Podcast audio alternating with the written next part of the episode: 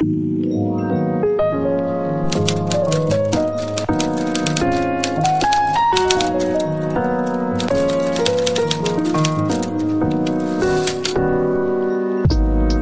a todos, esto es a 30 teclas por hora. El podcast semanal donde aprendemos juntos escribiendo. Y yo soy Manu. Yo soy Miguel. Y yo soy Luis. Esta semana tenemos un programa centrado en un tipo de narrativa que, bueno, a los presentes nos parece muy interesante. Los tres somos viajeros, los tres vivimos y hemos vivido fuera de España. Y a los tres nos gusta contar historias un poco de eso desconocido, ¿no? Para, para la, la urbe, ¿no? Eh, además coincide un poco con, con la salida de Miguel, que se va ahora a Suecia, se muda, además, ¿cuándo? En dos días, una cosa así, ¿no? Eh, claro, en el momento en que lo escuchen, es esto es el lío de siempre. Eh, me he mudado en el momento en que lo escuchen, pero en el momento en que grabamos, en, en cuatro días estoy mudándome, mudándome a Suecia. Así que en algún momento del espacio-tiempo, pero vamos, creo que estaré en Suecia para cuando. Pero claro, no puedo inventarme experiencias de no, es que aquí en Suecia, porque todavía no he salido. Claro. De hecho, eh, la última vez que trajimos aquí a Luis, eh, hicimos la, la gracia de decir que solo le faltaba a Miguel que se mudara a otro lado. Y al final lo hemos conseguido, ¿no, Luis? Sí. Bueno, además, eh, no a las antípodas a, a nivel geográfico, pero sí a las antípodas eh, a nivel meteorológico. O sea, tú, tú y yo, Manu, estamos en el, en el trópico más trópico de Asia. Sí, sí. eh, y, y Miki se va a ir y Miguel se va a ir a, a- a- a lo más frío de lo más frío. Pero bueno, que nos lo cuente él, ¿no? Sí, sí. Sí, sí, ¿Cómo lo ya- ves? ¿Cómo, cómo ves ese frío? Pues mira, esto Polar. lo voy a relacionar mucho con la escritura, porque es que ahí en la calle no hay nada que hacer, pero bueno, eh, lo que hay que hacer es morir congelado, entonces como tampoco estoy por la labor, pues me quedaré en casa, tendré muchas cosas que hacer en casa, entre ellas escribir. Pero bueno, sí, la vida que da muchas vueltas, como vosotras sabéis más, que habéis viajado más. Y, y en este caso, pues bueno, me voy a un país muy interesante como, Suecia también. Y, y entonces, pues bueno, eh, muy motivado porque se puede aprender mucho, sobre todo esto para, para la escritura es muy, muy, muy bueno, inspira muchísimo. Pero, pero bueno, también, como vosotros sabréis, eh, se va a echar de menos, eh, se va a echar de menos eh, nuestra, nuestra casa. Pero bueno, es lo de siempre. Bueno, pues mm, yo creo que ya queda claro. Hoy vamos a hablar de narrativa de viajes, un poco las características que tiene, daremos algunas claves, discutiremos el caso este del escritor nómada o el escritor que vive fuera, pero en trata de un poco de forjarse esa carrera como escritor, ¿no? Y bueno, pues como ya habéis sabido que está aquí, hemos vuelto a contar con mi amigo Luis, que tenía yo ganas ya de traerle de vuelta. ¿Qué tal? ¿Cómo vas? Bueno, ¿Qué tal pues, esos calores pues- asiáticos? Pues seguimos, seguimos en la, seguimos en la brecha, ¿no? Eh, yo encantado de, de, de colaborar con vosotros, es, es- es siempre un placer. Además, además llevábamos tiempo diciéndolo. Llevabas tiempo diciéndolo, me lo dijiste tomando cañas hace poco en Bangkok y, y bueno, ya era, ya era hora. Tenía que, tenía que tocar. Sí, tenía que tocar, tenía que tocar. Muy bien, bueno, pues te empiezo preguntando a ti, Luis. ¿Por qué narrativa de viajes? ¿Por qué te gusta a ti? ¿Qué es lo que te llama también la atención, no?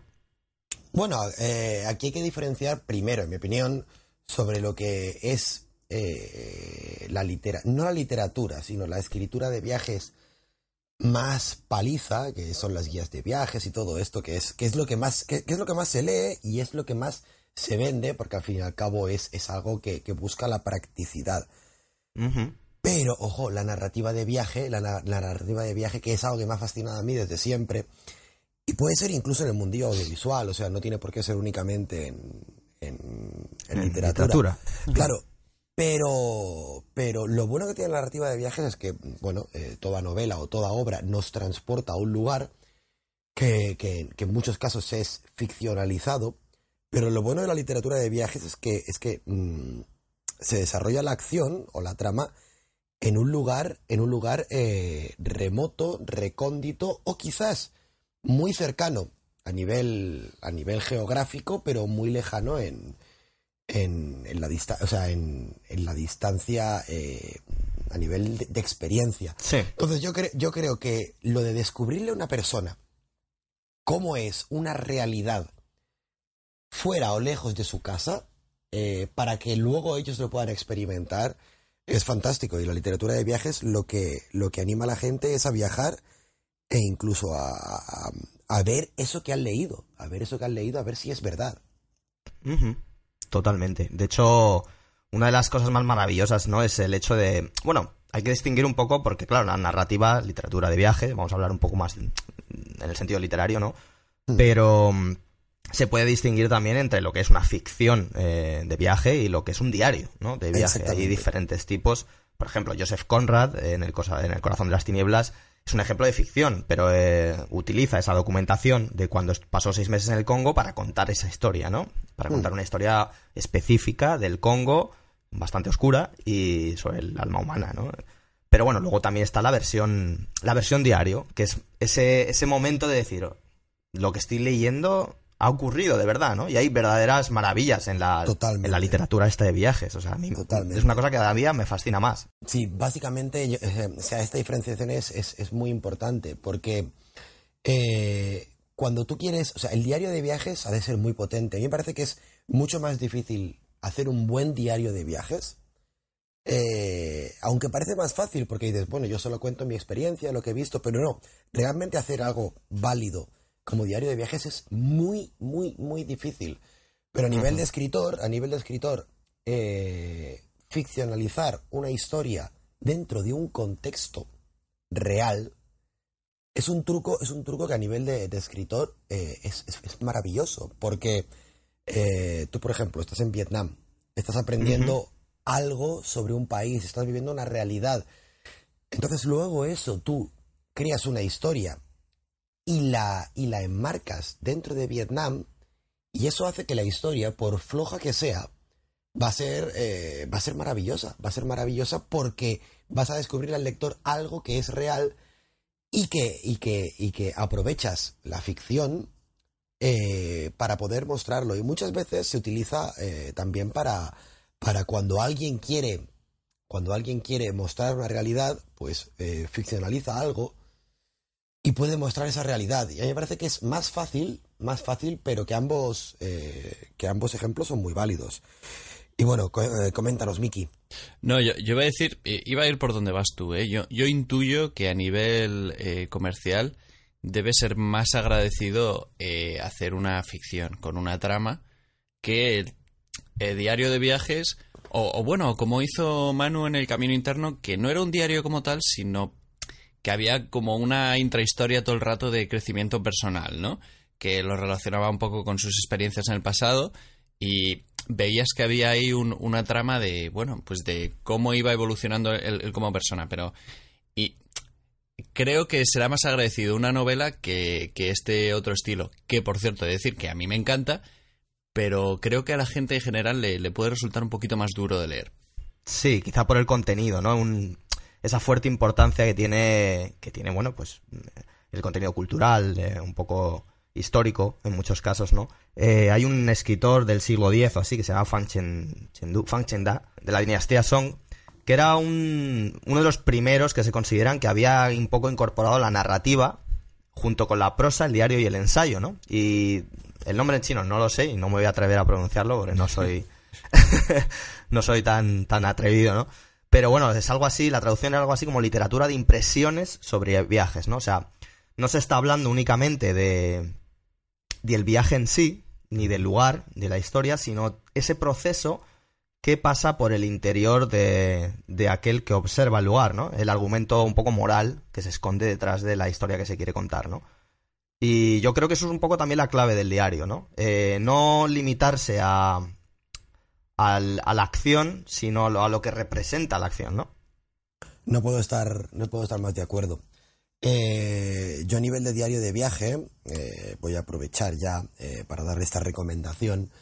Yo siempre recomiendo El Camino Más Corto, que, es un diario de viaje de, de Manuel Leguineche, que es un, bueno, fue periodista español, y, claro, eh, lo que logra él es que eh, con lo poco que tenía se junta con tres locos, fotógrafos y periodistas, él acabó siendo periodista, empieza una ruta por carretera eh, desde España cruzando por África y aquello, aquello se convierte en una locura que acaba en Asia y que lo bueno que tiene esta obra es que más allá de que te comenta, de que te descubre algo que ya no vamos a poder ver, pero claro, meterse en África, en Birmania, en, o sea, eh, se recorre desde Marruecos, Egipto, eh, Eh, después de allí, ya te digo, salta a India, salta a Birmania, salta a Tailandia, a Laos. Lo que él cuenta en la década de los 60 es imposible que lo volvamos a ver. Eh, Claro, porque él cuando va a Laos no hay extranjeros. Entonces eh, acaba viéndoselas jugando a fútbol con el, con el hijo del rey. eh. Qué maravilla. So- claro, eh, ¿por qué? Porque, porque en aquella época no había turismo. Pero bueno, lo bueno que tiene Leguineche, lo muy bueno es que él cuenta su historia personal. La cuenta entre líneas.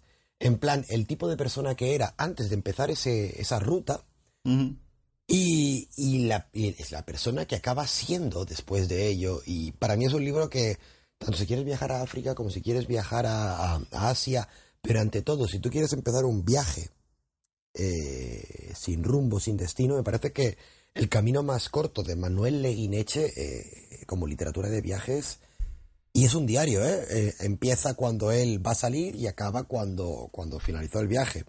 Me parece, que, me parece que, que es una obra imprescindible. He de decir que es el, es el que recomendaste la, la última vez y yo me lo compré. Y empecé, empecé, a, empecé a leerlo y lo voy leyendo por tramos. Es un- uno como, como que me gusta saborearlo, ¿sabes? Sí, realmente, realmente lo recomiendo mucho cuando hablamos de literatura de viajes. Lo recomiendo mucho. Pero, pero sí, además lo que dices, eh, lo que dices es cierto, porque es un libro que se puede degustar en píldoras, porque como va ocurriendo en, en diferentes estaciones, me parece que lo puedes, eh, lo puedes ir saboreando poquito a poco. Tengo yo una pregunta para vosotros dos. Eh, creo que es una pregunta interesante.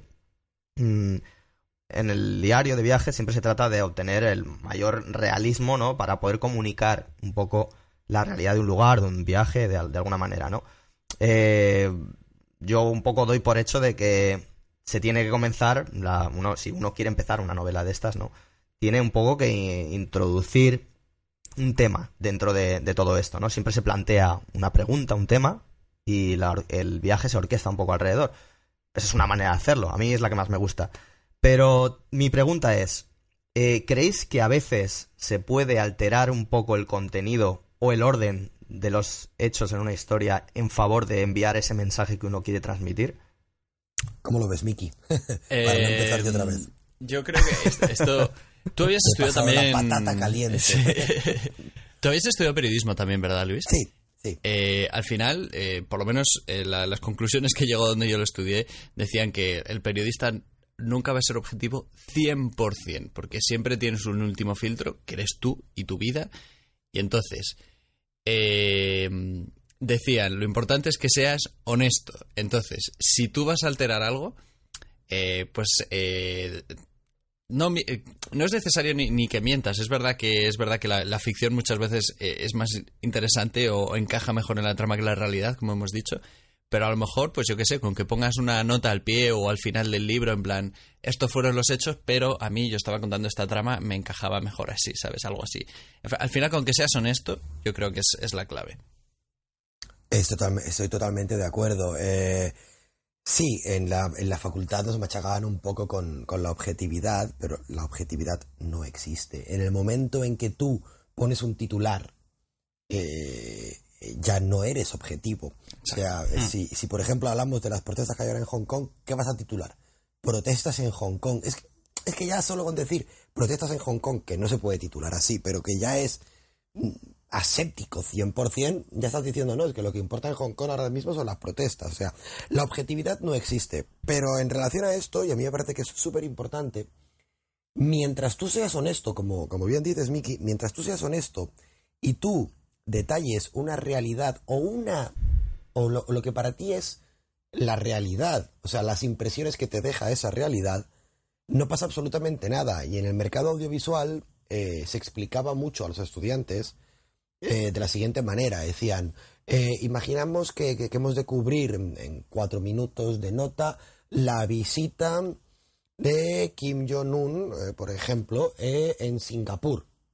Y, y cuando acaba, y, o sea, estamos en Singapur y entonces grabamos a Kim Jong-un y cuando queremos el típico cierre en noticia televisiva es cuando, cuando se trata de, un- de una visita institucional es acabar en el aeropuerto con el, con el vuelo de, de la, de la Korean Airlines mm, que despega.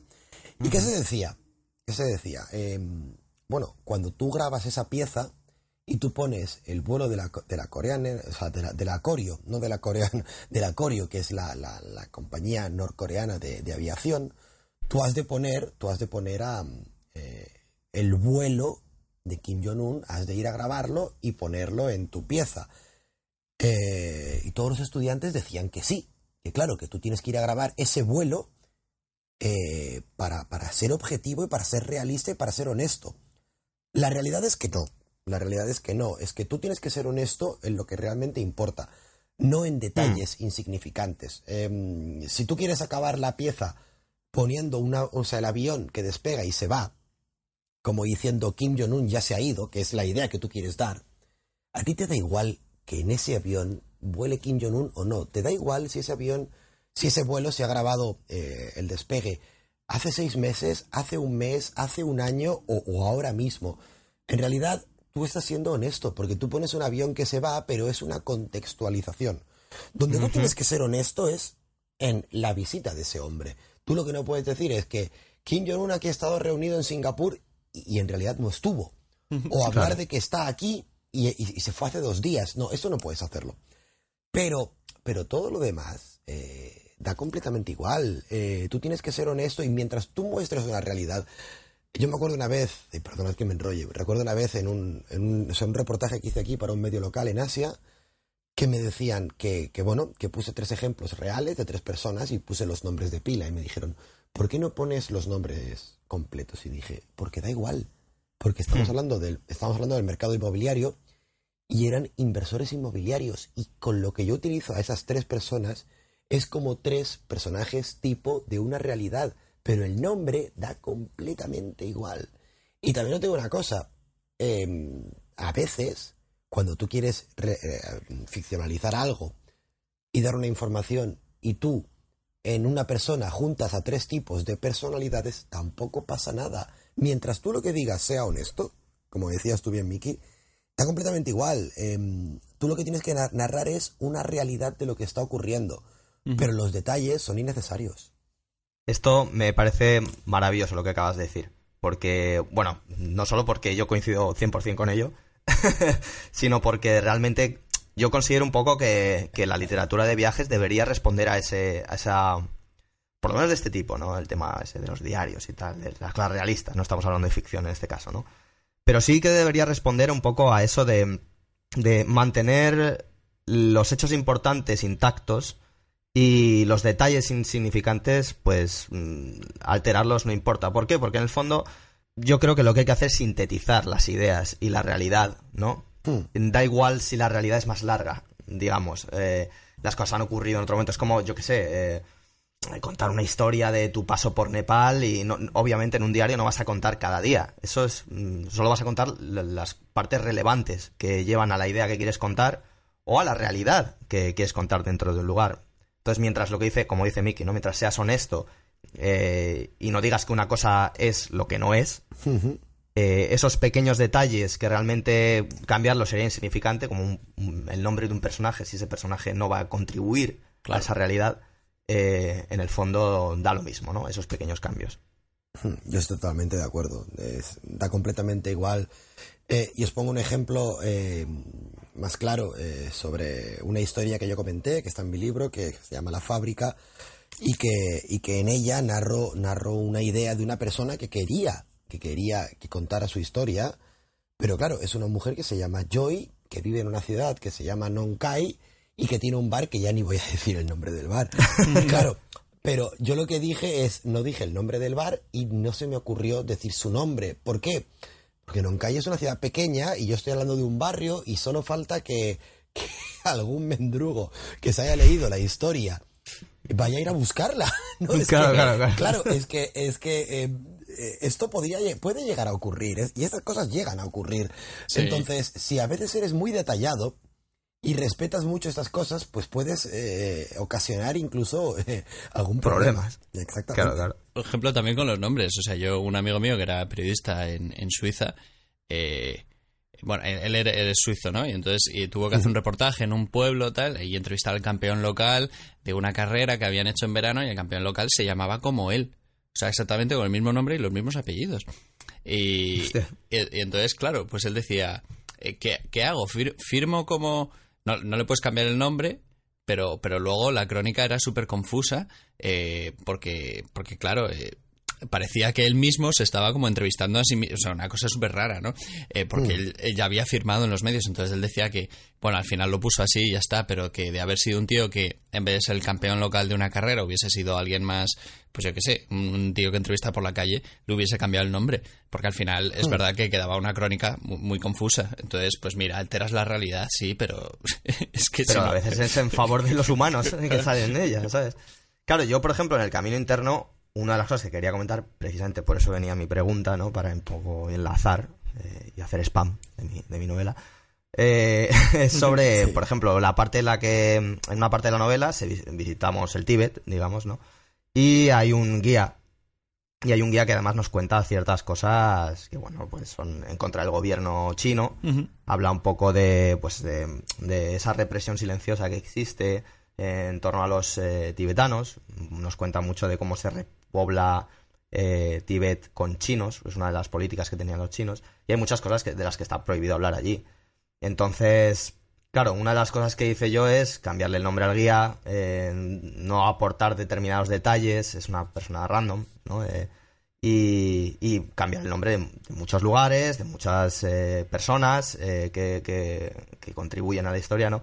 precisamente porque, oye, nunca, uno nunca sabe dónde va a acabar su libro y precisamente lo que está diciendo Luis, ¿no? Eh, no quieres que un mendrugo eh, venga y de pronto, pues yo qué sé, a ver qué puede pasar, porque nunca se sabe, ¿no? Entonces, yo creo que en ciertos casos, sobre todo también las historias que cuenta Luis, que son más periodísticas, también es importante un poco por la privacidad, ¿no? Da igual el nombre de una persona, lo que importa es el mensaje que quieres contar con ello, ¿no? Exactamente, exactamente. Lo que importa, lo que importa es que tú cuentes tu realidad eh, más allá de que más allá de que diga, o sea, de que seas eh, totalmente mm, fidedigno a, nombres o algo así que eso en realidad es menos importante el tema de la documentación eh, Luis cómo lo ves tú obvia, obviamente es que a veces parece, ¿no? Que cuando uno escribe una novela de estas, el lector, el, autor se ha imbuido de algún tipo de, de, conocimiento absoluto, pero claro, eh, todo esto requiere un, un trabajo importante, eh, tanto durante como, como después, ¿no? Como después del viaje, incluso antes, si uno se lo prepara bien. Exactamente. Además, yo creo que yo creo que, que Miki aquí estará de acuerdo conmigo, estoy seguro, en que eh, la documentación es algo que, que, la mayoría de la gente lo, lo deja de lado y es, es imprescindible. Claro, los periodistas lo tenemos muy anclado, pero es que la importancia de la documentación, claro, em, esto yo lo veo hoy en día, que hay muchos eh, YouTubes y blogs y gente que gente que no que no sabe mucho de la información. Hay aquí ahora un youtuber en, en Bangkok que está haciendo vídeos y que tiene su gente y que le siguen. Y claro, eh, yo he visto uno de sus vídeos y, yo lo conozco en persona, nos hemos tomado un par de cañas y es buen tipo, pero yo le, yo le he dicho, oye tío, pero es que esto que has dicho es que, es que no es verdad, pero ya, ya no estoy hablando de, de una opinión o de una, o de una impresión, no, estoy hablando de datos, o sea, en plan, en plan, un tipo que llega y, mm, a ver, no vamos a hablar aquí de cosas de Tailandia, pero que llega y te dice, imaginad que, que dice, no, es que claro, España, un país con 10 millones de habitantes, eh, pues a ti te chocaría. Eh, porque hmm. dirías, oye, tío, que es que es una cagada a nivel de datos. O cosas, o imagina, oh, no, es que claro, en España, claro, los visados de residencia, cuando eres, cuando para los extranjeros, eh, se los dan a cualquiera. Hmm. No, tío, no, se puede hacer esas cosas. No. O sea, y además, yo se lo digo a esta gente, a, esta gente de nuevo hornada, que, que se basa más en tener un personaje que no en lo que ellos están diciendo. Eh, ellos quieren vender más su personaje que otra cosa. Y te dicen, bueno, pero es que la cantidad de gente que está dando datos erróneos y qué más dará. Eh, bueno, pues da mucho. Da, da, mucho y es, lo más importante. O sea, la documentación, o sea, estamos diciendo antes que, que, bueno, que puedes cambiar cositas y detalles, pero hay datos que tú no puedes cambiar. Eh, y por eso precisamente ahora voy a dar la no recomendación. La, no recomendación para mí es, es, un autor que, que, yo, eh, que yo eh, realmente me fascina, que es Antonio Escotado. Que a mí, eh, bueno, sus libros de drogas me parecen fascinantes, pero se metió en narrativa con 60 semanas en el trópico, ambientado aquí en el sureste, empieza en Bangkok, y es un libro que dices, es que un turista de Chichinabo lo habría hecho mejor. Es, que, es que te has metido en tópico sobre tópico sobre tópico y me vienes aquí a, en plan a, te estoy descubriendo el sureste asiático como mola. Claro, lo, relata en una época en la que había menos internet y todo esto. Hostia, pero es que, es que, por favor, eh, claro, aquí ya entra en juego el quiero ambientar mi novela aquí y quiero contar esto. Y esto ha de ser así. Y aunque no sea así, me da igual, quiero contarlo así. Y me parece que eso es un error. Sí. Completamente de acuerdo. No, sobre todo por porque a, en, a día de hoy vivimos en un bueno, en un mundo en el que, como todo está tan conectado, la desinformación también es muy fácil. También es, fácil eh, revocar eso, ¿no? Eh, o sea, contradecirlo y descubrir las mentiras. Pero es muy fácil extender información que es que es errónea. Y de hecho es uno de los graves problemas que existen ahora, bueno, eh, en el mundo, ¿no? En el tema del turismo, el tema, bueno, sin ir más lejos, el famoso, el famoso caso del síndrome de París, este, ¿no? Con los, con los japoneses. que esa es una de las cosas más increíbles. Para que la audiencia lo sepa, el síndrome de París es una cosa que, bueno, que se ha incluso, ¿sabes? Se le ha dado un nombre porque al parecer los japoneses tenían esta idea tan, tan romantizada de lo que es París que cuando iban, eh, se daban cuenta de que era muy, muy diferente de lo que ellos eh, pensaban que era. Entonces, claro, algunos han tenido desmayos y no al encontrarse con que los, ni los camareros son tan majos, ni el lugar es tan romántico, eh, ni las cosas son como lo que era, ¿no? Y, o sea, eso es una cosa que es, que es uno de esos males del siglo XXI que es ridículo, ¿no? Pero, pero es también parte de esa desinformación, ¿no? Sí, esto además lo comentamos tú y yo cuando estuviste aquí en Bangkok. Claro, sí, eh, eh, sí bueno, ellos se imaginan que París, que París eh, es lo que han visto en las noticias, lo que han leído en las novelas, lo que han visto en, en, cuatro, en cuatro folletos de publicidad y dicen, van a estar las calles asfaltadas de oro, me van a tratar como un señor, todo va a ser Louis Vuitton. Y claro, llegan y joder, que se vienen de Japón, que es quizás la nación más avanzada del mundo, eh, eh, en, muchísimas cosas y, llegan allí y, claro, eh, está todo, Japón, que está todo perfecto, todo limpio, todo ordenado, todo sucio, llegan al metro, les roban, el camarero les escupe, pues ya está, les da un ataque de pánico. Por, eso, por eso, lo del síndrome, que, es importante, es que existe una línea, un hotline, ¿no? ¿Cómo se llama? Una línea de teléfono de asistencia. Esto me contaste tú, además. Sí, sí, un hotline de, de la embajada de la embajada de, Japón en, París. Que, que, si te da un ataque por París Syndrome, oye, que tú llamas y que te, que te dicen lo que hay que hacer. Que el asunto es, increíble. Qué fuerte. Llevarles a Notre Dame. Ah, no, ya no. Entonces. bueno, a ver, yo puedo, estoy legitimado a hacer esta broma, pues, como sabéis, porque yo soy medio parisino, ¿vale? Entonces, eh, de hecho, soy consciente de lo que habláis, porque claro, yo al final, pues he pasado muchísimo tiempo en París, mi madre es de París, y, yo siempre he dicho muchas veces, digo, joder, pues París mola, obviamente, pero es una ciudad muy sobrevalorada. En Europa hay ciudades que también son la hostia y que también tienen sus cosas y, bueno, pues que, están igual de bien. O sea, que es que no, pero al final es parte del viaje y del proceso de documentación, que es asumir que, no hay un sitio perfecto, que allá donde vayas a ir, pues hay grandes virtudes y grandes defectos. Entonces, eh, es a mí me pasó también, la primera vez que fui a Escandinavia, claro, ¿no? Esta sociedad súper avanzada, súper moderna, tal. Y luego también ves cosas que dices, pero bueno, esta gente está enferma. Entonces... es parte de la documentación, claro. Y encima, hoy en día, pues es lo que tú dices, hay mucha fake news, mucha cosa ahí que, es falsa, pero también, como dices, Manu, es fácil informarte. Si no es por el blogger de viajes que está ahí, o por el chaval que está haciendo Erasmus y está subiendo su blog, o por el, tío que dice, venga, voy a contaros el año que viví en no sé quién, o mi pareja que es de ahí. O sea, al final siempre puedes encontrar información para, para evitar cosas, pues decepciones que muchas veces no llevan a nada, porque es que da igual a qué sitio del mundo vayas, te puede pasar eso. Pero yo creo, Miki, yo creo, Miki, que, el, que esta desinformación y lo que comentas eh, no, eh, eh, realmente, y esto lo veo también en el mundo del periodismo, es porque ellos no vienen a descubrir algo, no vienen a, fascinarse con algo. Ellos vienen a, con una idea preconcebida y lo que quieren es justificar dicha idea preconcebida. O sea, esto hay mucha gente que viene aquí, eh, bueno, yo sé, ando- hablo aquí porque me refiero al sureste asiático, no a Asia, que Hmm. vienen aquí con una idea y que lo que quieren es, es realzar esa idea. Japón, por ejemplo, es uno de los países más claros. Eh, mucha gente que, con- que entre la animación japonesa, el manga y todo esto, Mm. están, los videojuegos están completamente fascinados por Japón y van a, a justificar esa imagen y a realzar esa imagen, cuando en realidad tú lo que tienes que hacer es ir a un sitio a empaparte de él. Eh, y además, además muy abierto de ideas. Eh, Ujú.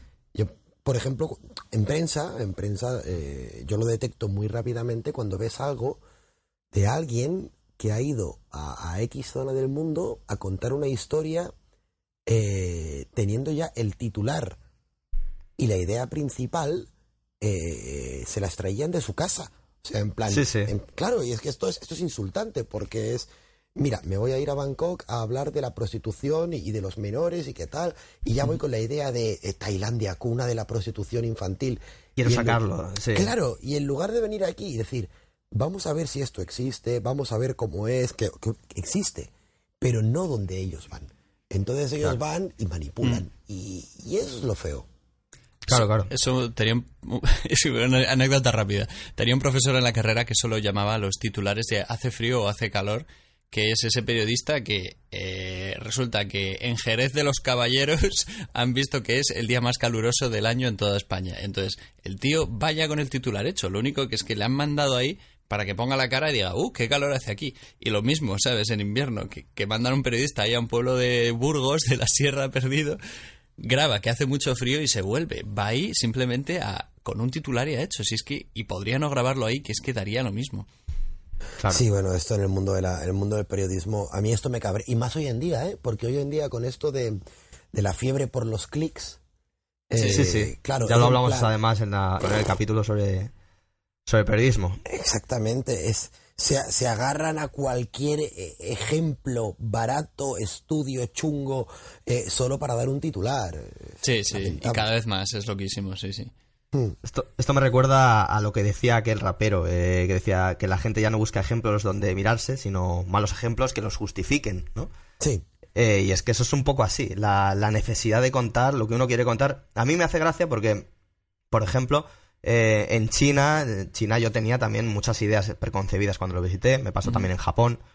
Y ah, pues Japón yo lo tenía también un poco como, como eso, ¿no? Ese país tan, tan genial, es verdad que es muy avanzado, eh, la educación es, es maravillosa, pero es verdad que luego cuando uno pasa tiempo allí eh, se da cuenta de que hay muchos aspectos en los que necesita mejorar, ¿no? Eh, como, bueno, como todas las sociedades, ¿no? Pero claro, mm, sí que es cierto que eso debería fascinarte más que, más que deprimirte, ¿no? Yo recuerdo una amiga mía que viajó a Japón, ¿no? que es la típica que le encanta todo lo japonés, el manga, los videojuegos, Mm. ¿no? Estas cosas. Y yo recuerdo que me comentaba que volvió muy decepcionada porque no era lo que ella pensaba que, que iba a ser, ¿no? Y a mí me gusta darle un poco la vuelta a, ese- a esa tortilla, decir, ¿no es más fascinante el hecho de descubrir realidades que no conocías y entender que el mundo es mucho más complejo que simplemente esos, esos clichés de los que nos alimentamos y muchas veces por culpa de, de la televisión, ¿no? Cómo simplifica las cosas. Sí, es una. es- además es así. eh, Y en, el, y en el caso japonés es muy. Es muy habitual, porque mm, Japón, que es un país que para mí es, es, es- es top, eh, pero claro, llegas a un bar y, te dicen que no puedes entrar porque es only Japanese, pues, pues la gente se cabrea. Y en el mundo de este, mucha gente se piensa, sobre todo los fans del manga, del anime, de los videojuegos, se piensan que, que- que todo el mundo está leyendo mangas, que hay videojuegos por todos los lados y oye, eh, es mucho más que en cualquier otro país del mundo, eh, pero sigue siendo algo minoritario. eh, la gente Claro. no se da cuenta, la gente no se da cuenta de esto, pero realmente es muy bonito descubrirlo. Y un, yo un, yo un, una, un consejo que doy, si alguien lo quiere tomar, es que es muy fácil llegar a un sitio y odiarlo, o también es muy fácil llegar a un sitio y amarlo, pero luego la gente que ama un lugar eh, es también muy sencillo que, que en poco tiempo hagan una transformación y empiecen a odiarlo. Esto, esto ocurre mucho en Japón, esto ocurre mucho en, en Asia, ocurre mucho en Latinoamérica. Eh, la gente va a un sitio, lo tiene muy idealizado, y descubren lo bonito que tiene como una relación sentimental. Y entonces todo es perfecto. Y es oh, mira es que esto está- es que es que son más buenos es que la gente es fantástica es que se portan bien y los problemas los tienden a, relativizar en bueno es que nadie es perfecto no cuando llevan seis meses y los problemas mm, ya empiezan a ser evidentes y lo que antes era fascinante ahora se ha convertido en rutina hacen, hacen el paso contrario. Es en plan, esto es una mierda, porque es que eh, atajo de, de, de- de- de descerebrados, y claro que son unos salvajes. Yo creo que hay que, hay que tratar de salir, si quieres escribir sobre ello, y si quieres escribir algo que sea mm, veraz, has de, has de alejar, has de alejarte de ambas, de ambas posturas. Eh, eh, has de alejarte de, o sea, ni todo es tan bonito como parece, ni todo es tan malo. Y al final, al final, mm, es mejor quedarte con la idea intermedia de, de tiene cosas maravillosas, tiene cosas mm, que no lo son, voy a quedarme con lo bueno y voy a retratarlo todo. Pero no voy a decir ni que es malo ni que es bueno. Y al final mucha gente, la gente no quiere que le digas si algo es malo o es bueno. Quieren que, quieren que les descubras. algo. Exacto. Exacto, eso es verdad. Me parece un consejo maravilloso. Me parece que es completamente real. La polarización llama a la polarización. Cuando uno odia algo, puede pasar muy rápido a amarlo y viceversa. Y sí que es cierto, me ha pasado a mí viviendo en Filipinas, me ha pasado a mí incluso aquí en Vietnam. Hay muchas cosas que me gustaban y ahora me he dado cuenta de que hay muchas cosas que no me gustan también. Creo que pa- es parte de un proceso. Pero el hecho de odiar, amar, es, son cosas muy fuertes, son cosas que además son polarizaciones que además eh, tienen mucho que ver con, con la emoción, no tanto como con la realidad. Y yo creo que de eso también hay que separarse un poco, ¿no? Como dice, como dice Luis. Bueno, yo quería, quería hablar sobre ser escritor fuera de España, pero es que ya casi hemos llegado a los 40 minutos. Y y además creo que es un tema bastante interesante. Y creo que lo vamos a dejar para el próximo episodio que grabamos con Luis. Así le lío una vez más. Que, vamos, no me cuesta mucho liarle, pero Bueno, me, me tienes que mandar un WhatsApp. Eso es todo. Tampo- tampoco, tampoco hay mucho más. Tampoco hay mucho más. así ha funcionado esta semana. Lo dije hace dos días, así que... Sí, sí, sí. Exactamente. Muy bien. Bueno, pues, joder, ha sido, ha sido fantástico. Me parece que ha estado, ha estado muy bien. Eh, de hecho, daría para mucho más. Pero bueno, por hoy vamos a dejarlo por aquí. Vamos a pasar al libro de la semana. Como había dicho antes, eh, yo tengo un libro que quería recomendar, pero voy a dejar a Miki también y a Luis que recomienden alguno, porque creo que, que, es, no sé, que es importante dar diferentes ejemplos ¿no? de este tipo de, de literatura. Yo en mi caso voy a recomendar Mal de Altura, de John Krakauer. Mm, Es un libro que me impactó mucho además, que me pareció fascinante, me lo devoré en nada, no es muy largo, porque de hecho la mayoría de estos diarios no lo son. Y bueno, es un libro del periodista John Krakauer que participó, de hecho, en la expedición esta famosa de 1996, en el que fueron al Everest, en el que- la que murieron 12 personas, ¿no? Y de hecho fue muy famosa porque era cuando se empezaba a comercializar esto de subir al Everest, que ahora, por cierto, se ha puesto, o sea, sale mucho en las noticias, ¿no? Esto de cómo están las cosas ahora en el Everest, ¿no? Eh, porque claro, ahora sube con un poco de pasta, sube sobre cual- sube cualquiera y no precisamente bueno preparado para esto no en este caso estas personas que subieron al Everest algunas de ellas sí que habían escalado ya antes otras no y bueno es un desastre que ocurrió y uno de los periodistas que bueno que es John Krakauer él estuvo durante toda esta historia y, y lo vio en primera persona y es, es fascinante primero porque él lo cuenta todo como lo vivió también intenta añadir eh, las perspectivas de otros personajes y, es muy interesante no solo por eso, sino luego tiene, mm, por lo menos la edición que yo me leí, tenía un afterword de estos, ¿no? Eh, Una especie de notas en las que comentaba que mm, cosas que habían pasado antes, ¿no? Que le habían contactado gente que lo había vivido también, eh, un poco también mm, confirmando y desmintiendo partes, ¿no? De, de esta historia, en plan que no lo habían vivido exactamente así, pero bueno, también entra en juego esa perspectiva personal de cómo suceden las cosas, ¿no? Me parece una historia fascinante y la recomiendo muchísimo. Vale, ok. Eh, pues eh, dejamos ahí un rato para que la gente tome nota. En... Escribiendo. Cinco segundos. Sí.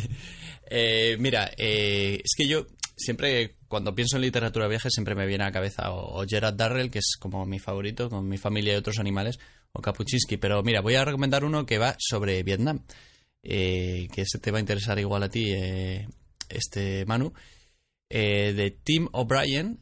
las cosas que llevaron, que perdón, las cosas que llevaban los hombres que lucharon, que es básicamente entrevistas a soldados que lucharon en Vietnam. Y entonces es eh, una compilación de es todo va a través de los objetos que se llevaban. Eh, o sea, es como la idea principal, ¿no? Los objetos que se llevaban a la guerra, eh, a la guerra para recordar eh, su casa, o bien los objetos que se traían de ahí, ¿no? Y, luego además, pues bueno, todos se entrevistaban sobre la guerra y demás, lo de siempre, ¿no?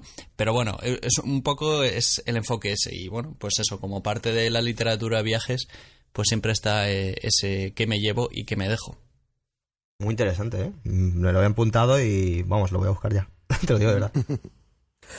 Bueno, pues para acabar yo voy a recomendar eh, un libro de David Jiménez que ahora está muy en boga. David Jiménez es el exdirector del Mundo que publicó el libro del director con, con libros del CAO y que bueno, como desvela lo que ocurre en la prensa española, se ha convertido en un libro de referencia y es un bestseller ahora mismo en España. Pero eh, David Jiménez, eh, antes de haber sido un director fugaz en el mundo, eh, fue corresponsal en Asia, fue el primer, corresponsal y el único importante en Asia antes de llegar a llegar a bueno otra persona en, el periódico El Mundo durante durante muchísimos años y, y contó en dos libros, en dos libros, eh, lo que había vivido. Yo voy a recomendar el segundo, que no es el mejor, pero sí es el más actualizado y es quizás el menos leído. Y entonces, pues siempre está bien recomendar el menos leído, que es El lugar más feliz del mundo. El título, el título se basa en lo que decían los Kim, eh, dictadura de Corea del Norte, eh, que siempre decían que Corea del Norte era el lugar más feliz del mundo. es, es literatura de viajes con muchísimo periodismo en la que cada, cada capítulo eh, está narrado en una historia de un país. Entonces eh, es muy fácil meterse dentro de, repúblicas como Timor-Leste, que es, que, es la, primera, la primera república del siglo XXI. Se independizó, se independizó en, eh, muy recientemente. habla sobre, sobre Corea del Norte como bueno como este imperio eh, tan inescrutable. Habla habla de Tailandia habla muchísimo de China eh, y hace eso que estábamos comentando de de habla un poco de él mismo como personaje pero no para hablar de a mí me gusta comer arroz y no tiene ningún tipo de interés al lector no. Sino que cuando él habla de su personaje de él como como persona que viaja como persona que va a los sitios es porque te está dando un punto de vista que te va a interesar y que te va y que te va a sentir identificado. O sea, él, él, no te dice que le gusta la paella, él te dice que coge un taxi en concreto porque ese taxista le, le está contando algo muy importante, porque es una manera de llegar a los sitios. Y bueno, narra, narra de todo. Eh, narra un episodio en Fukushima, eh, justo cuando, o sea, bueno, eh, narra, por ejemplo, detalles como tuvo que pagar mil, mil euros, la factura de taxi más cara de su vida, mil euros por un, por un taxi para que le llevara a Fukushima. En plan, hmm. eh, todo tiene un precio en este mundo. Nadie te va a llevar en taxi a Fukushima cuando hay alerta nuclear y cuando puede haber radiación, pero cuando tú le sueltas mil euros en, efectivo un tipo te lleva. Eh, y bueno, El lugar más feliz del mundo de David Jiménez es un libro para mí mucho más enriquecedor que el director, que es un gran libro el director.